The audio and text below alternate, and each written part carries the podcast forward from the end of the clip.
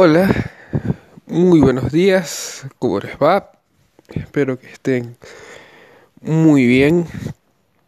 Eh, primero que nada, antes de presentarme, si cliquearon y se metieron en este sitio, en este espacio de todos los que podían escoger, les agradezco. Mi nombre es Simón Di Cesare.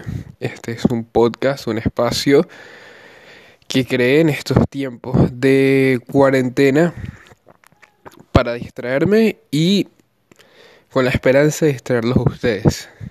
Un mes de cuarentena es muchísimo tiempo, em, tiempo que se quema muy rápido, tiempo en el que no sabemos qué coño hacer la mayoría de las veces.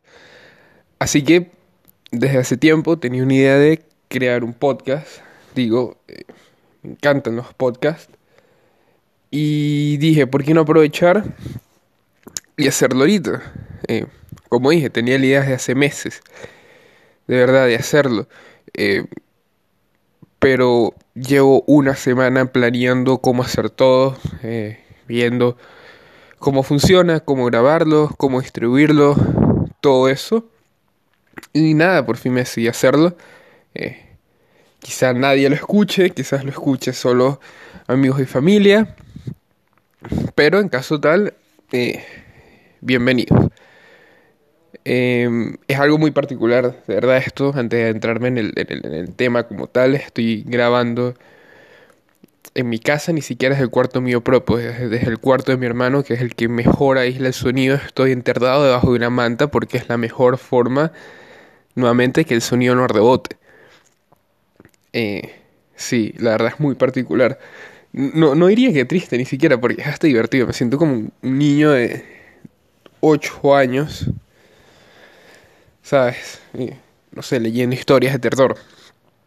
En fin, em, lo que tengo idea con este podcast, o como lo pueda llamar, digo podcast porque creo que ni siquiera ha evolucionado, en un capítulo no lo va a hacer, pero no ha evolucionado lo suficiente como para tener un formato definido. Eh, le llamo así porque lo estoy distribuyendo por plataformas especializadas en eso.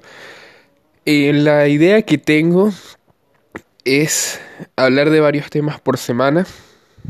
Eh, subo probablemente este episodio será subido un día jueves. Porque hoy es jueves. Em, y el próximo episodio que haga trataré de ser lo más constante posible. Salga el próximo jueves. Algo semanal. Así yo no me vuelvo un culo entre la universidad y las cosas que por sí tengo que hacer. Y no los saturo ustedes, pero soy lo suficientemente constante como para quizás reunir una audiencia. Eso depende de ustedes. Pero bueno.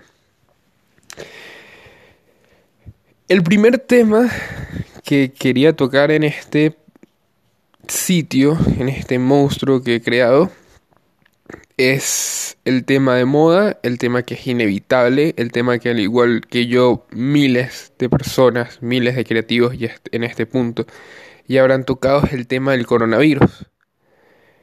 El coronavirus es la pandemia del siglo XXI, es la pandemia que nos tiene en casa, es la pandemia que a día de hoy llega casi a 100.000 muertos.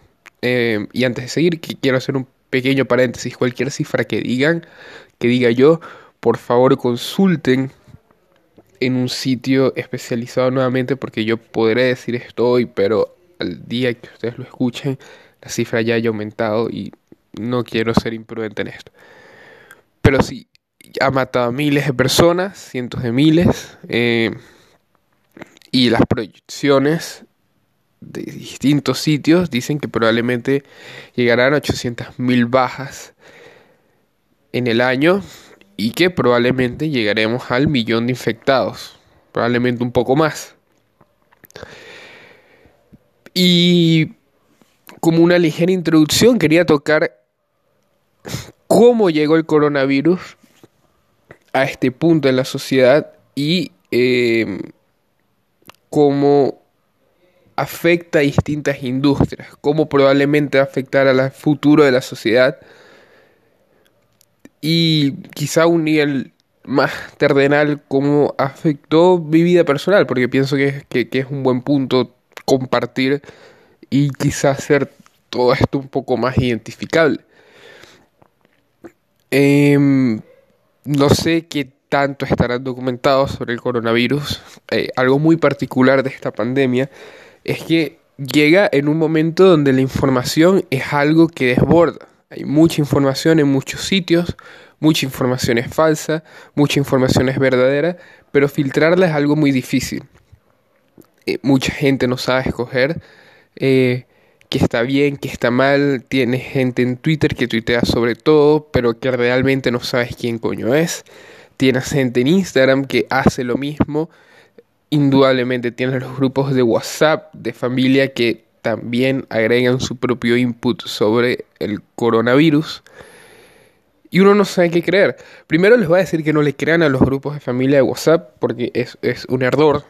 Yo soy un peladora, yo no soy un coño sobre nada, pero me parece que es de lógica que ese tipo de información 8 de cada 10 veces es terrible.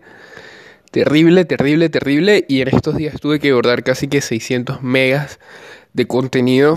Y eso solo del grupo que tengo con mi mamá, mi papá y mi hermano. No he abordado el del grupo de la familia eh, más grande en general porque no me he tomado el tiempo. Pero no lo creen. Después tienes fuentes más grandes que probablemente sí deberías de creerles, como puede ser, por ejemplo, Donald Trump, que honestamente se lanza cagada tras cagada en cada declaración que da sobre el coronavirus. Eh, y es triste, de verdad, que, que, más allá de que la mayoría de la gente que va a escuchar esto no es norteamericana, no es gringa, ciertamente Estados Unidos es eh, un farol de luz en lo que debería ser una crisis mundial. Obviamente, toda, la mayoría de las investigaciones van a venir de ese país, pero cuando el spokesperson, la persona encargada de comunicar qué es lo que sucede, no lo hace de la forma correcta, es un problema.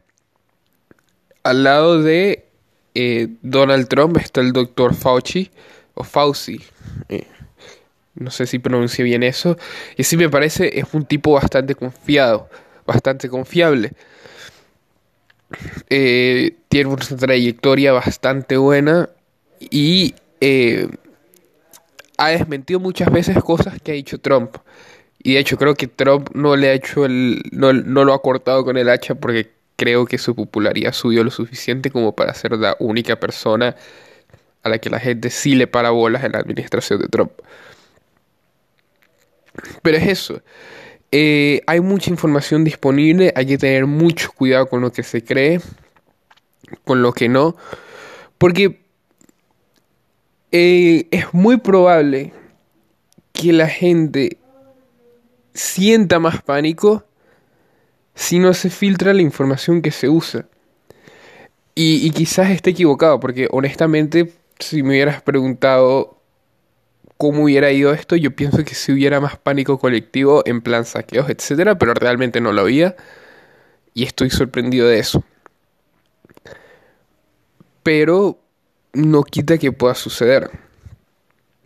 Por lo que manejen su información con cuidado, no la caguen, chequen la fuente de la que viene antes de compartir y van a estar a salvo del coronavirus, al menos en cuestiones de información.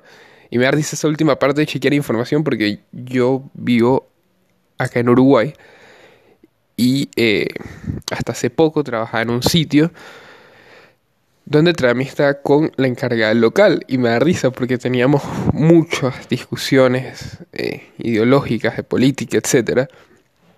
Una de las cosas de las que hablábamos era que siempre que ella me decía algo, ella, ella era muy de izquierda, y respecto a eso, genial, ella era muy de izquierda, y cuando me lanzaba un hecho así, algo, yo le decía cuál es la fuente, porque claro, cuando, y, y, no lo digo con malo, la, la quiero mucho, pero, o sea, cuando tratas de temas tan importantes o tan particulares, tienes que buscar una fuente a la hora de dar argumentos o a la hora de informar a alguien porque te pierdes y eso está mal. O sea, ganar una discusión o ganar un argumento, que es lo que muchas veces esta gente quiere hacer con cosas falsas, con hechos falsos o con hechos sacados de un grupo de Facebook, muchas veces no está bien. Pero bueno, em, ¿qué ha sucedido con el coronavirus? El coronavirus, para quien ha vivido en, debajo de una roca por los últimos cuatro meses, o es Jared Leto, y recién salió de un retiro sin teléfono por dos meses, creo que estuvo el Leto. Qué, qué vaina más loca eso. ¿Verdad? entiendo cómo coño alguien puede hacer eso. O sea, entiendo por qué lo hizo, pero es como que imagínate salir y darte cuenta que se murió Kobe Bryant, que hay el coronavirus, todo, todo lo malo que ha pasado con el 2020. Darte cuenta de un solo coñazo. No me lo imagino. Eh, el punto. El coronavirus se originó en China eh, y fue anunciado que existía, si no me equivoco, el 31 de diciembre de 2019. Obviamente el coronavirus existe desde hace mucho tiempo atrás, digo mucho tiempo como si fueran 7, 8 meses, es paja. Eh, hay registros, hay videos en internet y, si me preguntan mi fuente, voy a poner como fuente Dross, que me parece que es una fuente confiable, em, que datan de noviembre, incluso octubre, de gente ya enferma con, con este mal que los aquejaba. ¿Qué pasa? En una especie de intento de Chernobyl, China trató de ocultarlo y cuando se vio... Eh, sobrepasada por todo esto, decidió anunciar al público y para entonces ya tenían una cantidad de infectados bastante grande. Luego, la enfermedad naturalmente se expandió al resto de China, porque esto empezó en Wuhan, eh, pasó a Corea del Sur, pasó a Japón, pasó a Irán, de Irán pasó a Europa y de Europa pasó a Sudamérica, llegando por último a Venezuela y Uruguay, donde vivo yo, la puta madre, Carmel. Em, es increíble, de verdad, cómo se propagó tanto y tan rápido en tan poco tiempo, ¿no?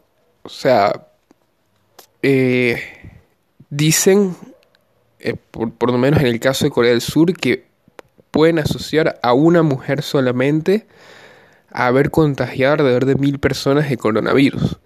Y era porque la señora se negaba a hacerse el test. Y en ese tiempo que ella se negó a hacerse el test del coronavirus, fue a iglesia, fue a fiestas, fue a reuniones sociales, fue a mercados comunes, etc. Nada, infectó un montón de gente. E, e, es loco. O sea, no, no, no sé, y, esto no lo hago por hincharla, señora coreana, pero a ver, tiene que haber algún tipo de pena para eso, ¿no? O sea, de verdad, es algo muy loco lanzarte así sabiendo que eres portador de cualquier enfermedad. Obviamente hay enfermedades que son menos contagiosas y más contagiosas que otras, pero creo que el sentido común te dice que si estás enfermo no contagies al resto y te quedas en casa, maldita sea. Pero no, no quiso hacer eso y contagió a miles de personas. Eh, incluso ya cuando llegó a Europa, eh, Italia actualmente es el foco de la enfermedad. Creo que Italia tiene más casos que España. Puedo estar equivocado en eso, pero estoy casi seguro.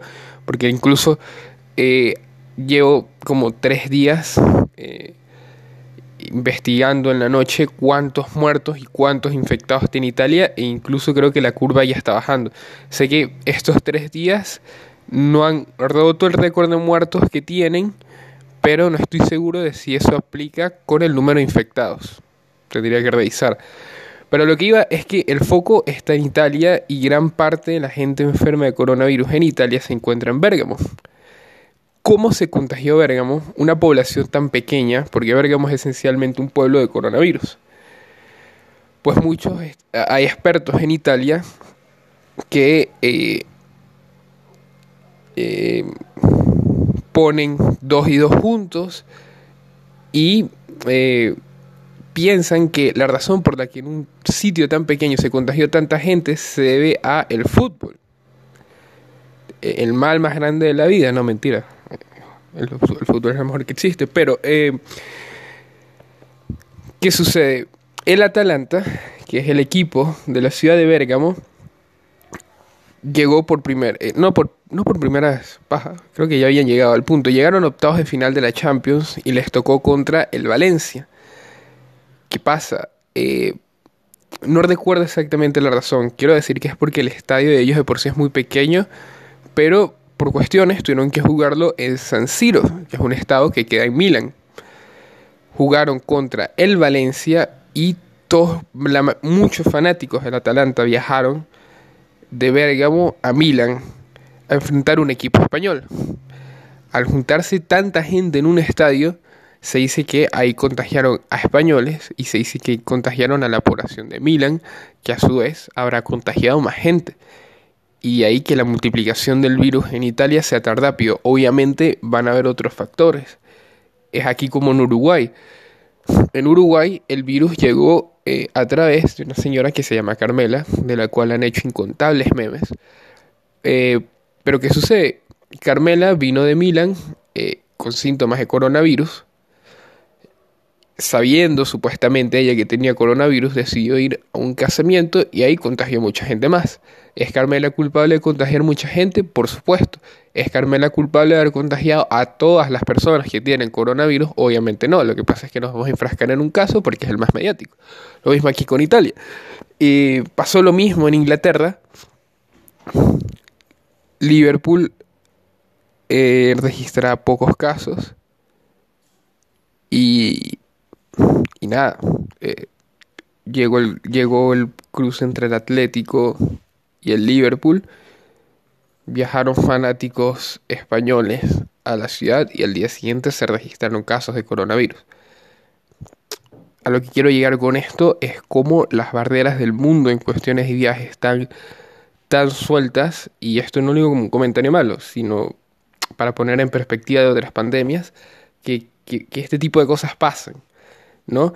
En, estos días tenía la conversación con mi hermano, creo que la, creo que la última pandemia que tuvo el mundo fue la gripe española.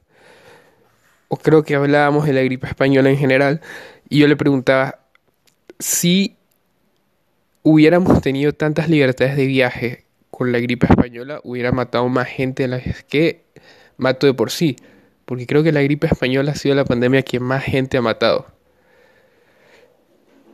Y imagínense, o sea, es, algo tan particular que, que verdad me rasco la cabeza y también es algo que en, el futuro la gente analizará. Pero es eso. También tiene efectos eh, secundarios en la sociedad que me parecen un poco injustos. Mucha gente lo ha llamado el virus chino. Mucha gente ha empezado a, culpar solamente a China de todo esto. Y la verdad no estoy de acuerdo. Pienso que, es un comentario un poquito racista. Pero es porque, a ver, si pienso que quizá si es verdad que China lo ocultó, está mal. Pero a ver, estamos hablando de China, un país que viene en pleno auge, es algo innegable, es un país que probablemente, y no, no lo digo yo, lo dicen economistas, en los próximos 15 años va a quitar a Estados Unidos el primer puesto como una economía, como la primera economía mundial.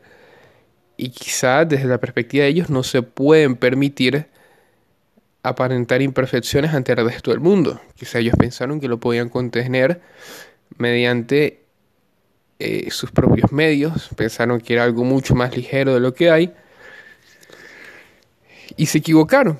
Quizás si hubieran buscado ayuda desde comienzo, se hubiera contenido un poco más las cosas, pero es un hablemos sin saber muy grande, es incomprobable. La verdad. Quién sabe, cuando, cuando se trata de esferas políticas tan grandes, la decisión de China quizá no parece tan, tan, tan mala. O sea, imagínate ser alguien a quien le critican todo y cagarle en algo. Obviamente no vas a querer que te critiquen más aún por esa cagada. Pero es eso. En fin. Eh, es una mierda en general todo esto. Pero el mundo ha reaccionado, el mundo tuvo que reaccionar. Y se han implementado distintas cuestiones para evitar que se siga propagando el corona. Eh, lávense las manos bien, 20 segundos. Eh, usen gel antibacterial. Yo personalmente limpio mi casa casi que cada tres días. Eh, limpio las manillas, los grifos, la laptop con, un poco, poquito de alcohol. No voy a jugar a la laptop, pero sé que por lo menos voy a matar el corona. Y em, no salgan de casa. Esa es quizá la, medida más drástica en cuestiones de que nunca nos ha tocado no poder salir de casa voluntariamente. Aquí en, en Uruguay eh, la cuarentena no es algo decretada por el gobierno. No es algo que, que te obligan a que te quedes en casa, pero la mayoría de las empresas y la mayoría de las tiendas han cerrado. Eh, si, si tú vas aquí en, Uruguay, hay un sitio que se llama la Avenida 18 de Julio, creo que es lo más céntrico que puede haber. Yo vi unas cuadras de ahí y, literal ves como toda la, la avenida está cerrada.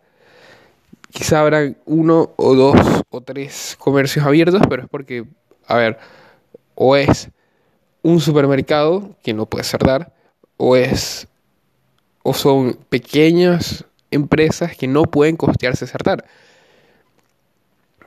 Entonces, la cuarentena es algo muy particular porque me parece que va a tener a largo plazo efectos positivos y negativos. Parece que el positivo es algo muy bueno y me parece que el negativo es algo que se puede esperar que suceda, pero no se puede hacer nada al respecto. En el aspecto positivo, mucha gente está trabajando desde casa.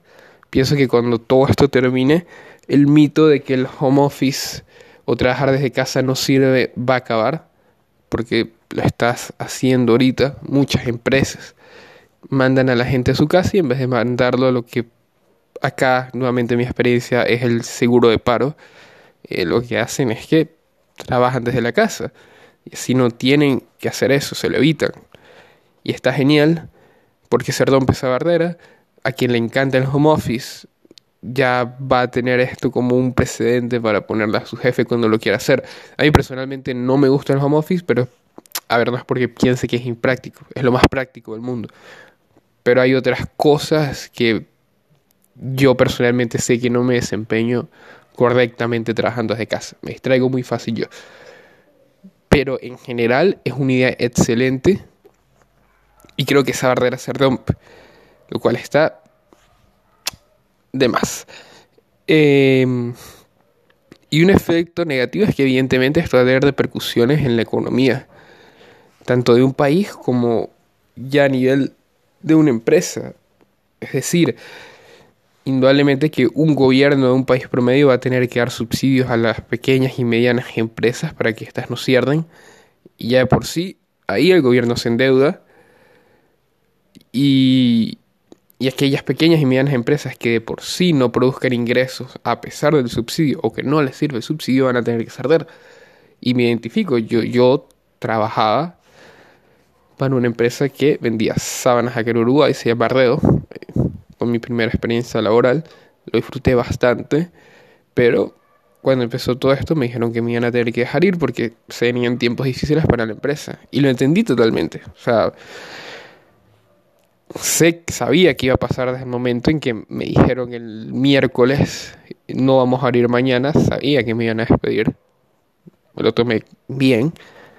Mentira, lloré. No, mentira, no lloré. ¿Qué coño anda llorando yo por eso? Pero el punto es que es algo de esperar.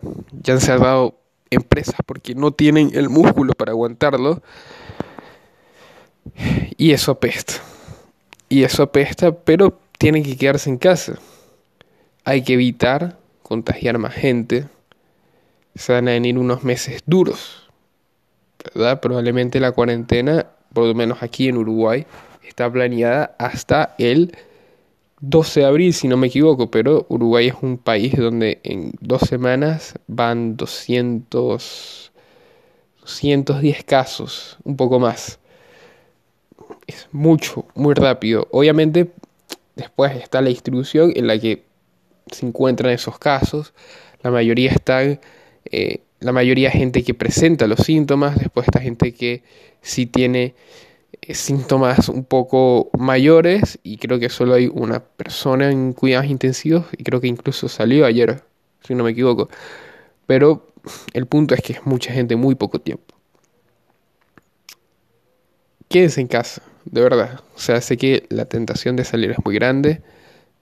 Yo extraño salir de casa. Es más, incluso en estos días fue como que llegué a la conclusión de que en esta cuarentena llevo cuatro meses viviendo acá en Uruguay pero no conozco Uruguay un coño. No hay un museo, son pocos los sitios célebres que conozco e hice mi misión que cuando saliera de la cuarentena iba a conocer esos sitios. Eh, aprovechen estudiantes de casa, apuesto lo que les, me dé la gana, que tienen tarea en la universidad, lo cual es particular, quizá estudiar en línea, no me gusta mucho, pero es lo que hay es lo que hay y hay que atenernos a las consecuencias. En algún momento saldremos y como sociedad saldremos. Y si no quieres salir porque te importa los demás, sal porque así cuando salgas, la rumba que vas a tener no va a ser normal. Es así de simple. O sea, vamos a estar claros de lo que es. El día que se acabe la cuarentena en el país en el que vives, vas a salir a festejar. Y esa salida va a ser más fuerte de lo normal. Fino. Pero para llegar a ese punto tienes que no salir de casa. Entonces es eso. Em,